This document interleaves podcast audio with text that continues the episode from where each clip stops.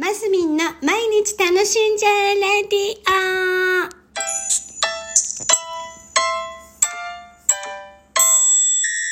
おはようございます。2022年11月8日火曜日、マスミンです。あのですね、400回達成いたしました。わーい、おめでとう、自分。マスミの毎日楽しんじゃえレディオ。えーっとね、400回、昨日達成して今日だから401回目というところでございます。でもね、今回私ね、自分でね、あ、400回近いなってカウントしてたんですよ。実はね。で、このアプリって100回の時も200回の時も300回の時も300回達成とかって出てきたんですよ。あの、わーみたいな。ピコピコピコみたいな感じでね。だけど今回400回の時ね、出てこなかった。なんでだろう 自分的にはそれを見てから発表しようなんて思って今回ワクワクしながら開いたんですけど、なんか400回達成って出なかった。やっぱり日本人、日本って4の数字をやっぱりこう悪いイメージで捉えてるからなんでしょうかね。なんか良いとかってなんか言ったり、なんか悪い数字じゃ私はないと思ってるんですけど、まあいっか。そう。で、自分的には 400, 回達成いたしましたよ。イエーイで、なんだ？もうね、ペースが実は落ちてきてるのは事実なんですよ。え、いつだったっけ？今年。えー、300回だったの。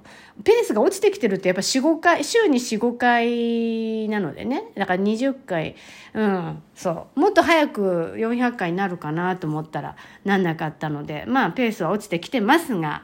でね、これを機にね、もうやっぱりどうし、やめんのもいいのかななんて思ってみたりもしたんですが、いやでもね、5分喋れるのもね、私なんかこの頃そんなに人と会わないんで、たまにしか。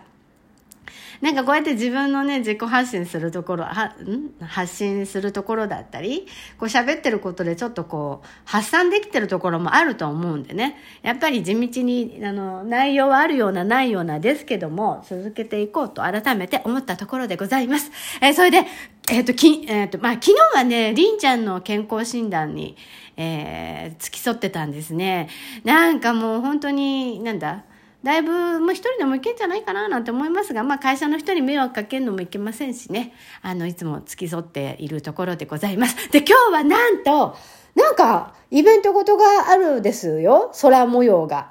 えっ、と、皆既月食が、え今日の夜の6時ぐらいから10時ぐらいにかけてあるんですって。で、えーさらに、なんだっけな天皇制を隠す天皇聖食っていうのも同時に起こるらしいんですよ。でその皆既月食とこの惑星系のね惑星食が同時に起こるのはとっても珍しいんですって。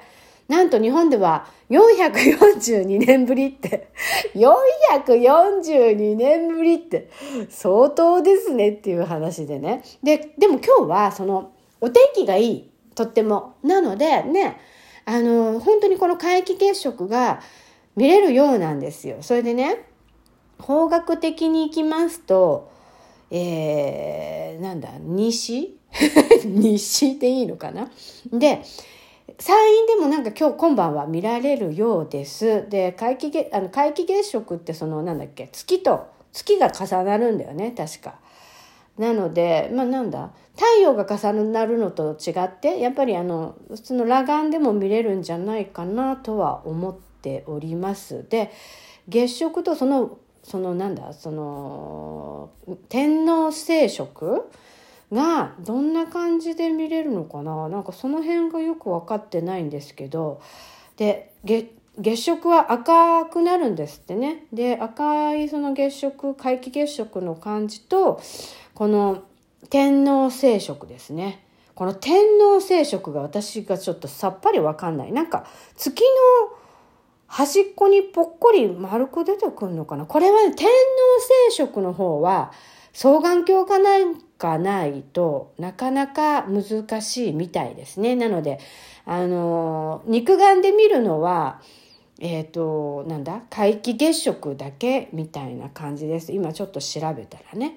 そんな感じですよ。なんかね、こういう、何惑星とかこのせっかく地球の中に住んでいるので太陽とか太陽系のイベントごとは比較的楽しみたい派ではございます。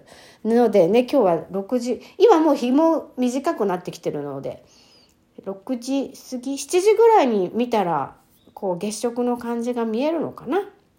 うん。皆さんも楽しんでみてはいかがでしょうか？みんなで空を見上げてね、なんか、こう SNS でアップしてたり様子そアップしている様子なんか見るとやっぱり世界はつながってるんだななんてね改めて思ったりする瞬間でございます。まあ私あげるかどうかは分かりませんけど。ね、えー、楽しみましょう。今日も皆さん楽しんでますみんでした。